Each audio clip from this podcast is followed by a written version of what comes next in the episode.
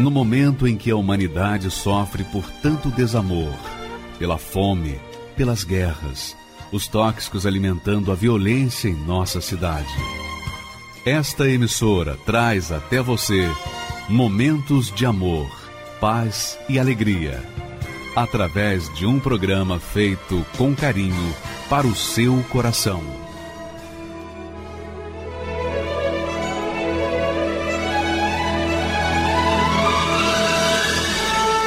E agora, com você, a Palavra Amiga do Bispo Macedo.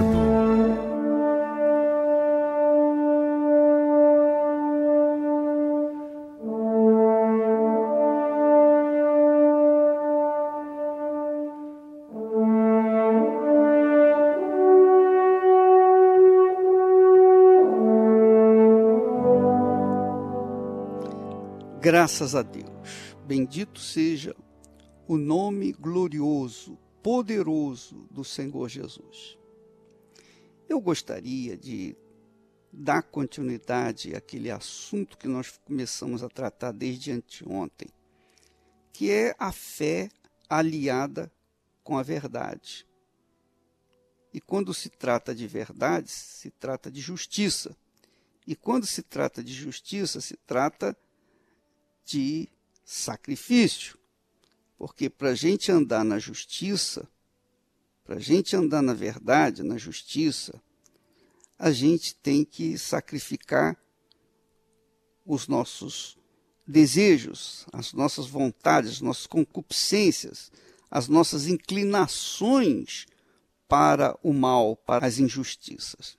E eu queria que você minha amiga, meu amigo ouvinte, especialmente você que é pastor, você que trata de pregar o evangelho, você que, que foi chamado e escolhido para pregar o evangelho, que tem a unção do Espírito Santo para pregar o evangelho, você que tem a unção para divulgar a palavra da verdade, esse é um privilégio de poucos, mas um privilégio que carrega em si uma enorme responsabilidade, uma tremenda responsabilidade. E eu tenho falado para os pastores, para os meus colegas, bispos e também suas respectivas esposas, que nós não fomos chamados e escolhidos para servir a Deus, para tentar convencer as pessoas a respeito da nossa fé. Não. Essa não é a nossa tarefa. Nossa tarefa não é convencer ninguém a respeito da nossa fé. Nós temos a obrigação, por conta da nossa chamada, de levar às pessoas o conhecimento da verdade, a consciência da verdade, a consciência da fé, ou a fé consciente. Nós não fomos chamados para convencer ninguém que a Igreja Universal do Reino de Deus é ótima, ou é melhor, ou é isso, ou é aquilo. Nada disso. Nós somos chamados para ensinar conscientizar as pessoas a respeito da verdade. Para que nós possamos fazer isso, nós temos que viver a verdade. Nós não podemos tentar transmitir uma coisa que nós não vivemos. Eu prego aquilo que eu vivo. E o que eu vivo é o que eu prego. Então, minha amiga e meu amigo ouvinte, Fique sabendo de uma coisa. Quando Jesus, quando Jesus esteve entre os fariseus, os saduceus, os hipócritas, os religiosos hipócritas, eu não sinto, eu não vejo, eu não consigo vislumbrar um discurso do Senhor no sentido de convencer aqueles hipócritas ou religiosos hipócritas. Não. Ele simplesmente falava a verdade. Ele dizia, pregava, ensinava, orientava, ele falava.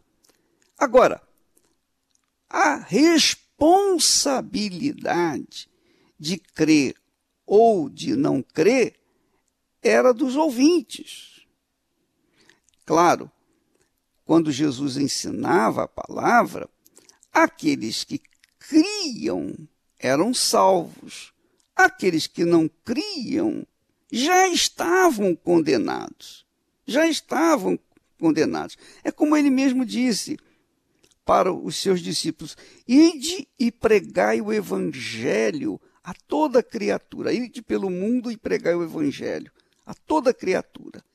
Quem crer e for batizado será salvo. Quem não crê já está condenado.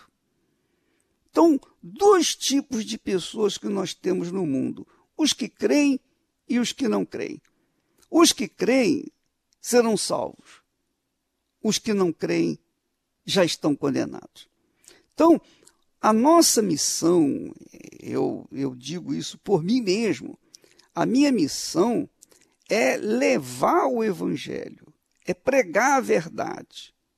A verdade que liberta, a verdade que conduz à vida, a verdade que conduz o trono de Deus.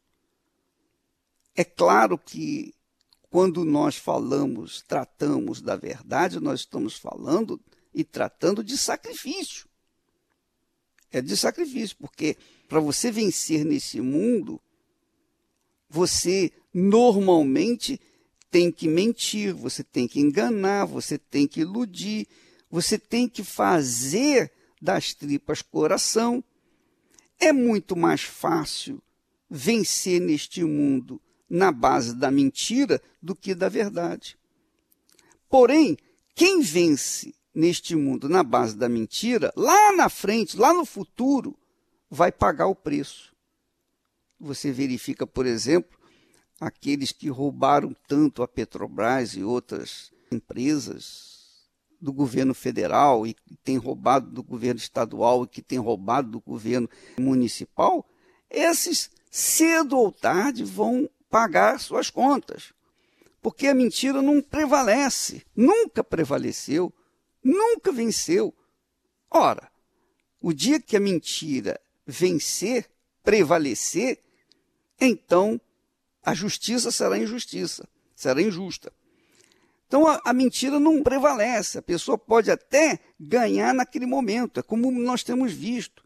Muitos, muitos rapazes, muitos jovens, e moças, né, têm se utilizado, têm feito contrabando ou têm ganho dinheiro na base da droga, na desgraça dos outros, eles ficam ricos da noite para o dia, porém, porém, depois acabam morrendo na mão da polícia.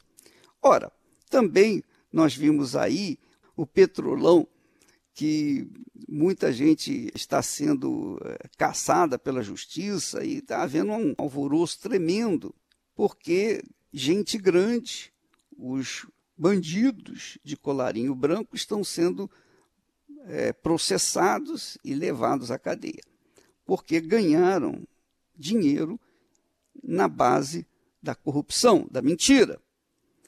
Ora, então é fácil é mais fácil você usar a mentira para conseguir os seus objetivos daquele momento do que a verdade.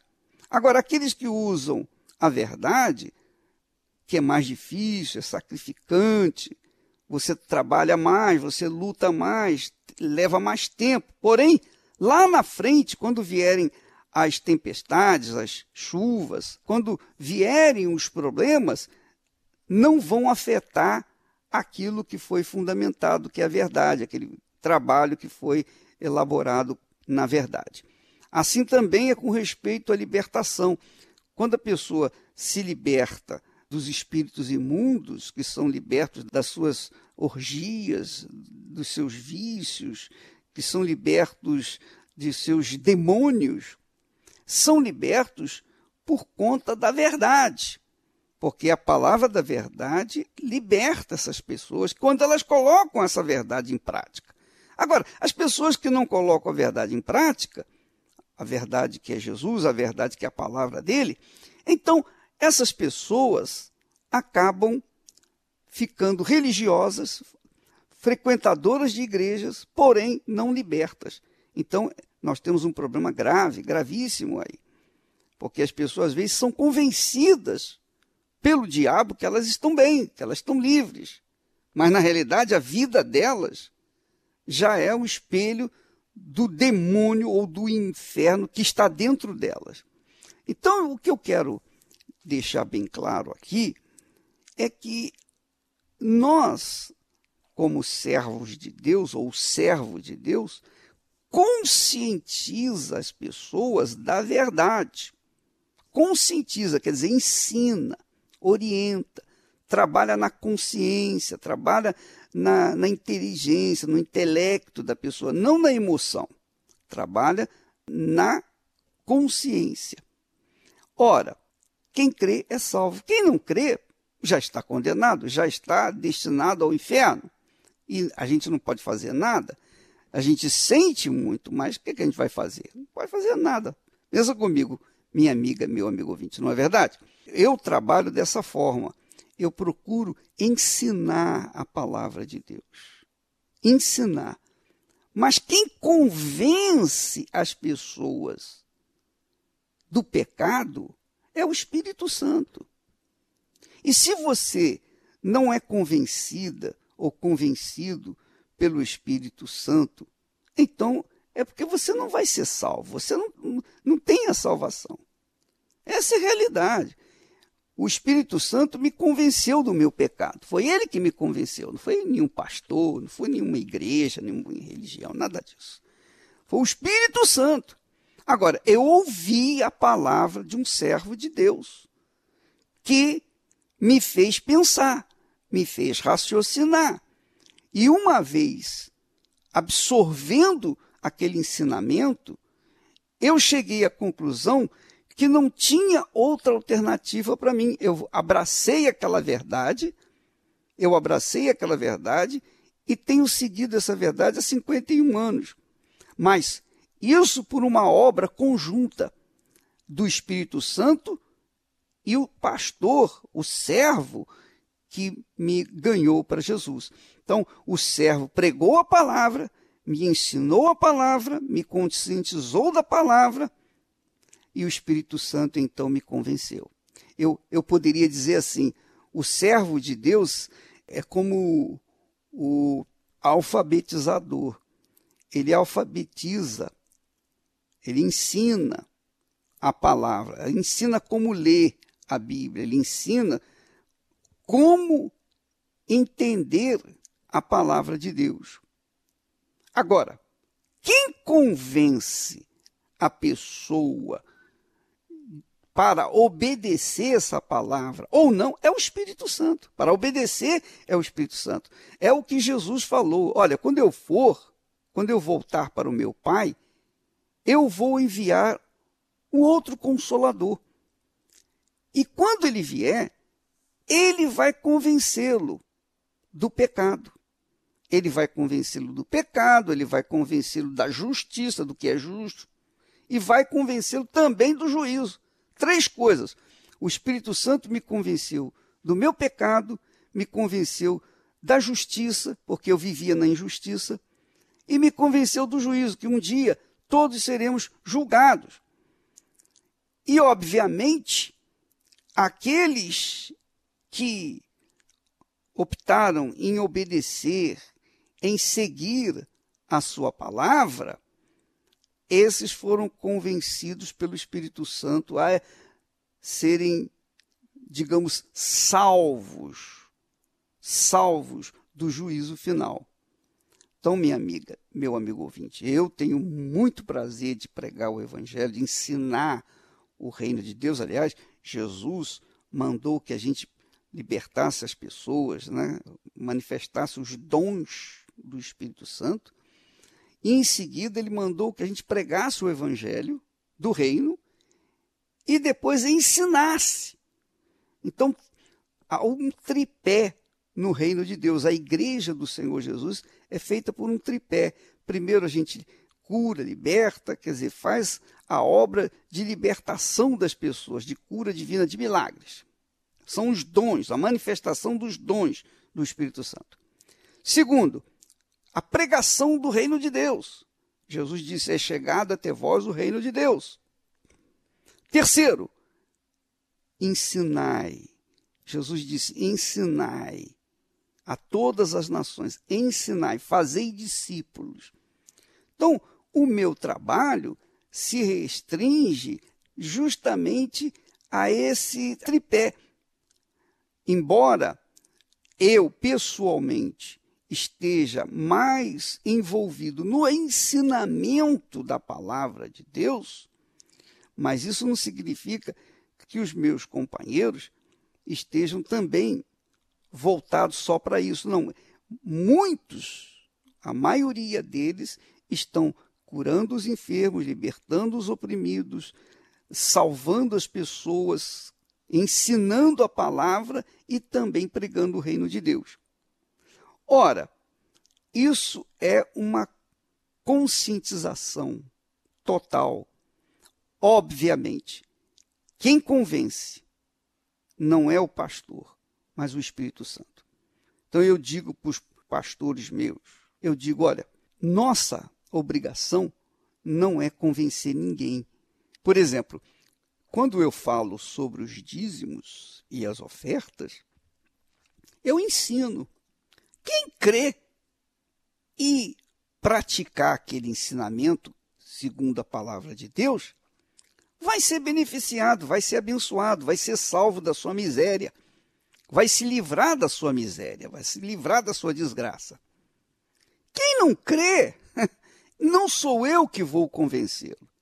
Eu não tenho condições de convencer ninguém, e ainda que tivesse, eu não o faria, porque se eu convencer alguém, tiver sucesso no convencimento, alguém a ser dizimista, eu tenho certeza que lá na frente, amanhã, outro vai ter também poder para convencer aquela mesma pessoa de outra coisa, para não ser dizimista. Então, quando o homem convence, a pessoa não é convencida.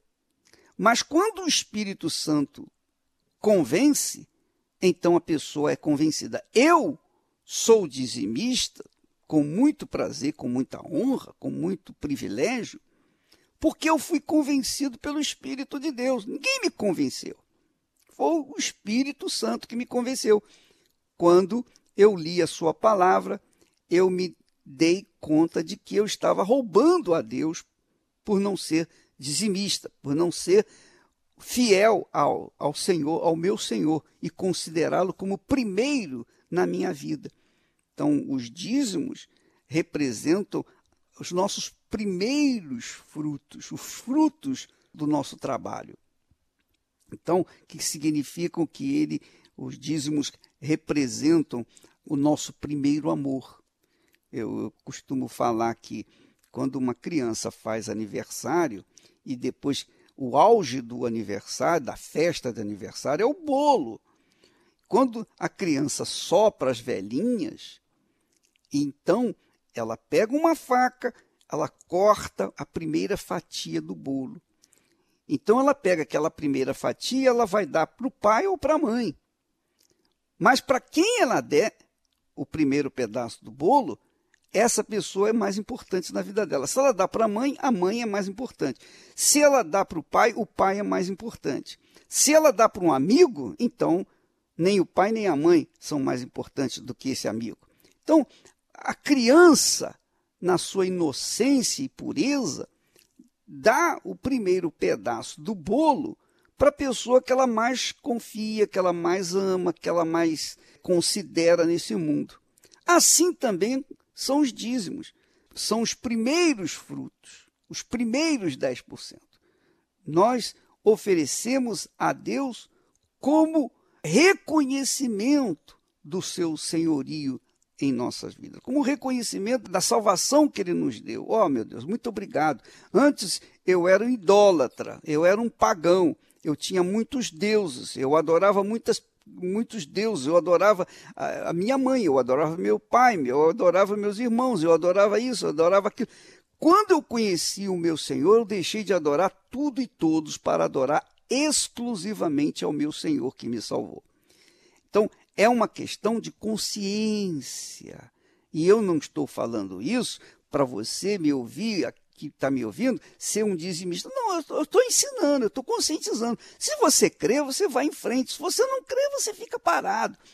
Agora, Deus é tão maravilhoso, tão glorioso, que ele também nos dá o direito de provar a sua palavra para neutralizar aquela dúvida que o diabo tem posto, tem derramado sobre o mundo.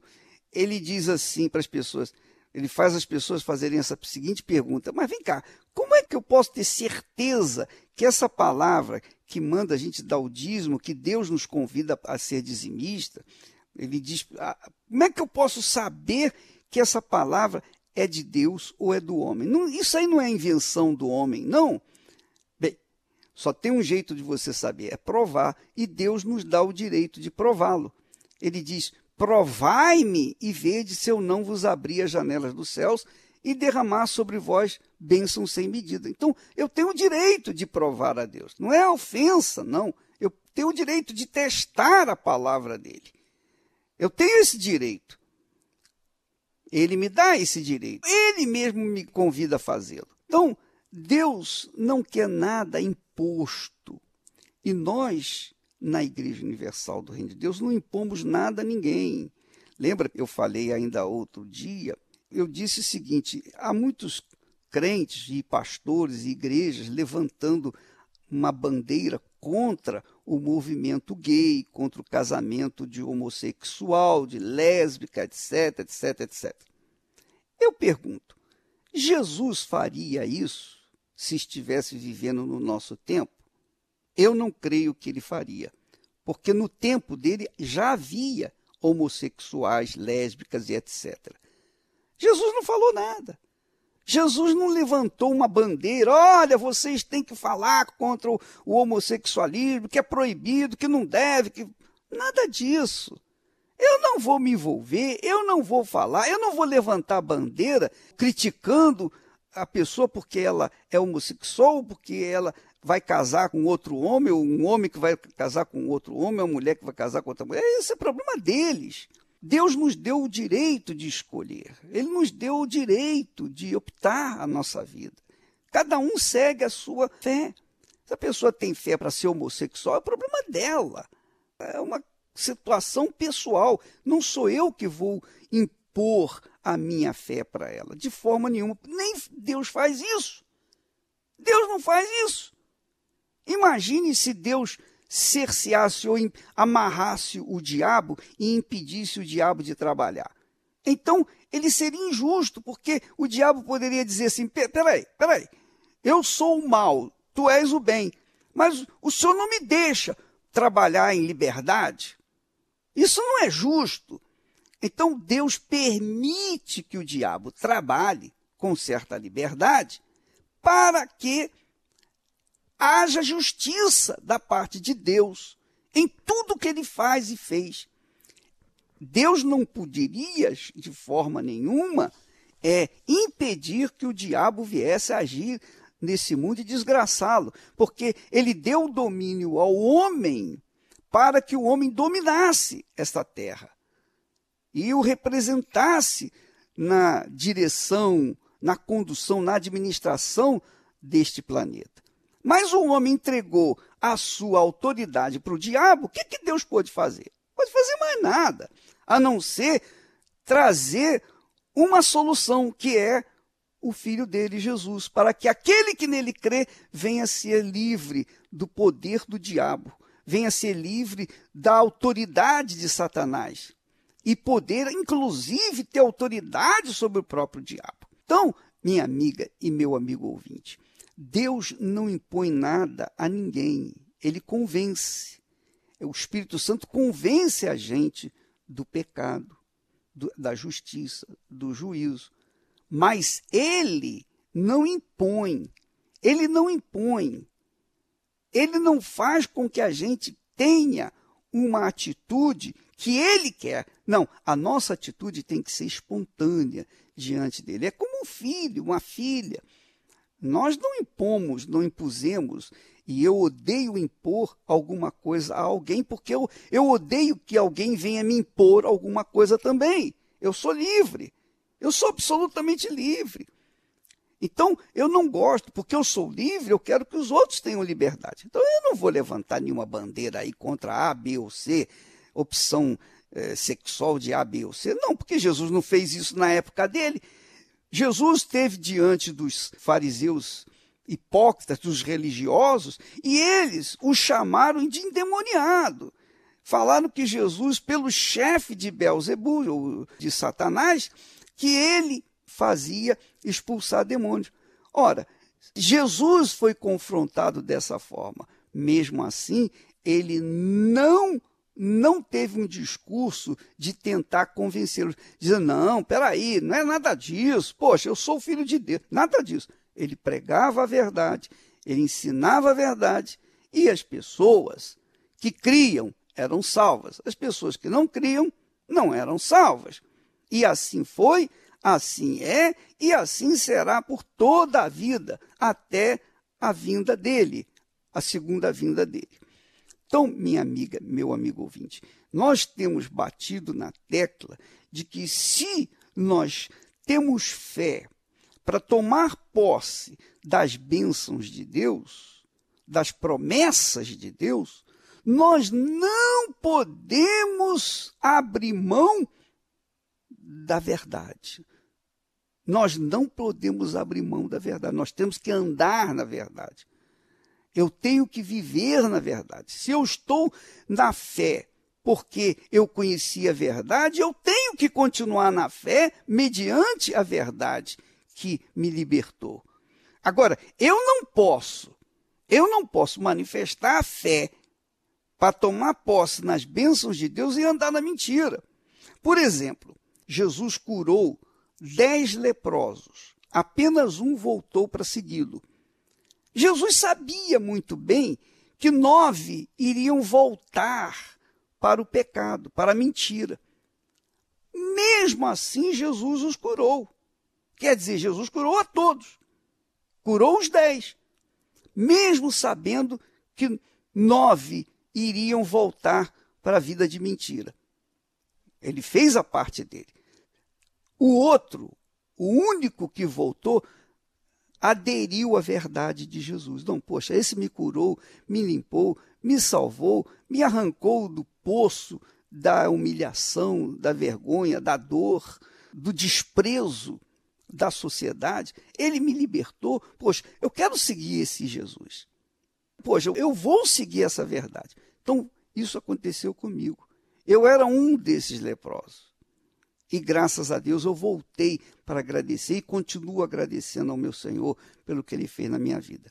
Ele não me impôs, ele não me obrigou, ele me mostrou a verdade, eu aceitei a verdade, eu fui conscientizado da verdade e a verdade tem me feito livre, até mesmo para impor, impor derrotas ao inferno. Então, minha amiga, meu amigo, amado ouvinte. Você que deseja ter uma vida de qualidade, ainda que você seja uma pessoa, uma pessoa que não seja perfeita, mas você vive na fé. Você vive pela fé, quer dizer, você vive de fé em fé. Em outras palavras, você vive dia após dia obedecendo, seguindo a sua vida, fazendo a sua vida, padronizando a sua vida de acordo com a palavra da verdade, com a palavra de Deus. Então, isso é viver pela fé. Quer dizer, não há fé sem verdade, não há fé sem sacrifício. Não há fé sem sacrifício. Nós, para seguirmos o Senhor Jesus, nós temos que abrir mão das nossas mentiras, dos nossos enganos, dos nossos fingimentos, da nossa hipocrisia e andar de acordo com a palavra do Senhor, que disse: seja a sua palavra sim, sim, não, não. O que passar disso vem do inferno. Então, se você quiser seguir a verdade e tirar proveito dela e viver uma vida de qualidade e tranquila, em paz, porque quem vive na verdade vai viver em paz. Agora, quem vive na mentira é certo que não vai ter paz. Então, tem muitos crentes que vivem em conflitos, vivem em problemas, porque não vivem em paz, justamente porque não foram libertas, não vivem na verdade da justiça de Deus. Essa é a verdade que nós temos que observar para que nós possamos ser abençoados neste mundo. Conforme a tua infinita graça, ó Pai, perdoa minha transgressão, faz-me sentir mais uma vez graça e dá-me a tua paz no coração.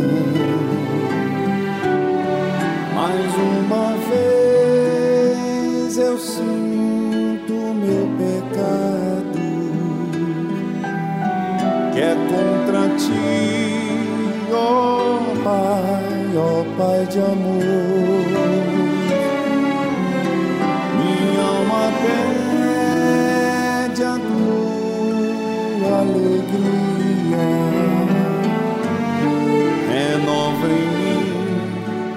Teu amor, ó meu Senhor.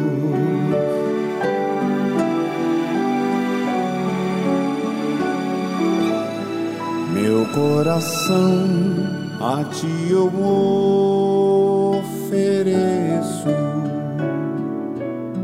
Perdão imploro, meu Senhor e Rei.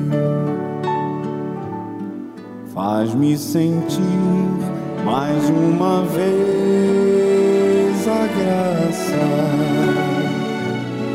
misericórdia, sim alcançarei.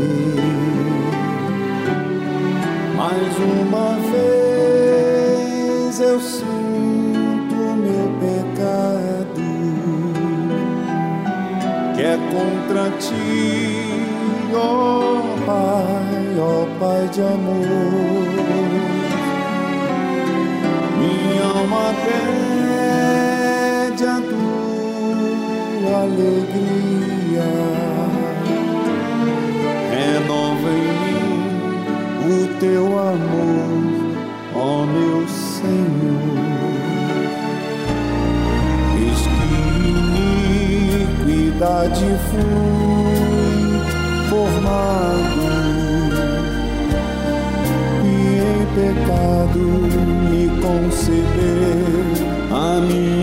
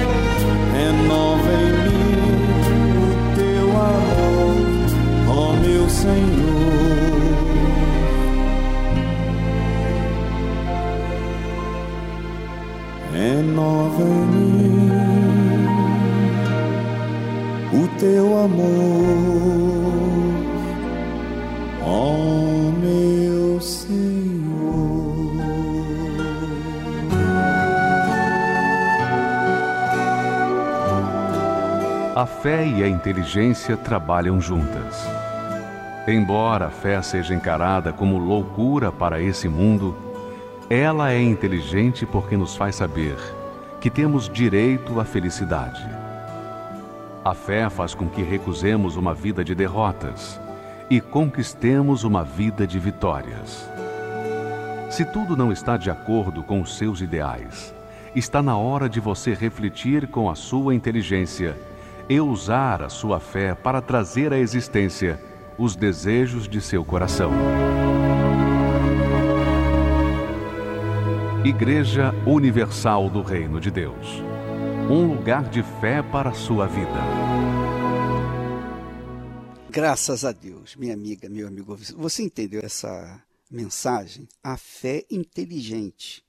A fé inteligente é que nos conduz a uma vida uma vida de qualidade. A fé que não envolve inteligência, por exemplo, a fé emotiva, a fé religiosa, ela faz a pessoa fanática, ela faz a pessoa perdida, mais cega ainda, porque não deixa a pessoa pensar, raciocinar. A fé inteligente leva a pessoa a abrir os olhos, entender onde ela quer chegar, onde ela vai chegar, dá visão para a pessoa. E é isso que Deus faz, ele nos conscientiza de onde nós chegaremos. Então, essa é a fé inteligente, racional, a fé consciente, a fé que nós, nós, convencidos pelo próprio Deus na pessoa do Espírito Santo, tomamos a decisão de segui-lo. Essa é a fé que faz a diferença e que agrada a Deus e que traz os benefícios que nós desejamos neste mundo. Nós estaremos dando continuidade a esse assunto amanhã, porque eu o acho de extrema importância para a salvação final do ser humano. Jesus disse: quem crê e for batizado será salvo. Então, não basta crer, tem que ser batizado, tem que assumir a fé, tem que assumir as suas palavras, seguir, obedecer a sua palavra, para poder tomar posse da salvação.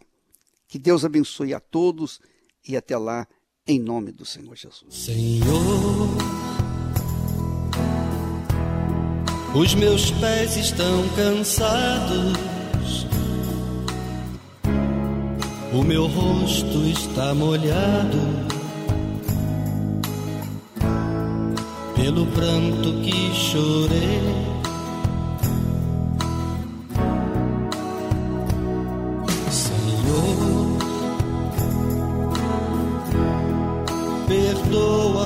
Minha fraqueza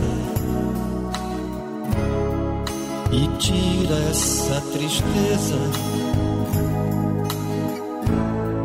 que insiste em ficar no meu coração, Senhor. Eu preciso de ajuda. Me protege e me escuta eu preciso dessa luz. Senhor, de tantas maravilhas, te entrego a minha vida, faz de mim um filho teu. Senhor, sou tão frágil, tão pequeno, mas agora estou querendo a luz da salvação.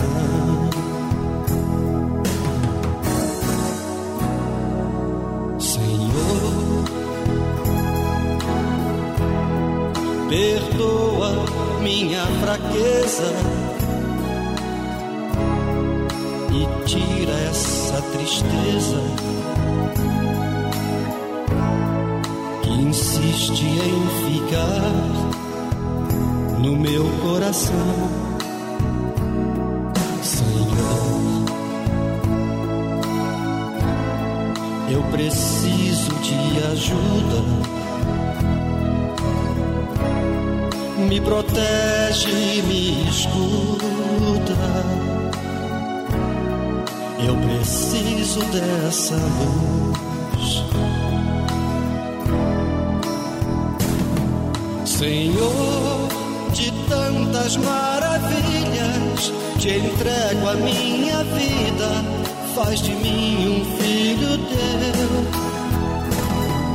Senhor, sou tão frágil, tão pequeno, mas agora estou querendo a luz da salvação. Senhor, de tantas maravilhas, te entrego a minha vida, faz de mim um filho teu. Senhor, sou tão frágil, tão pequeno, mas agora estou querendo a luz da salvação.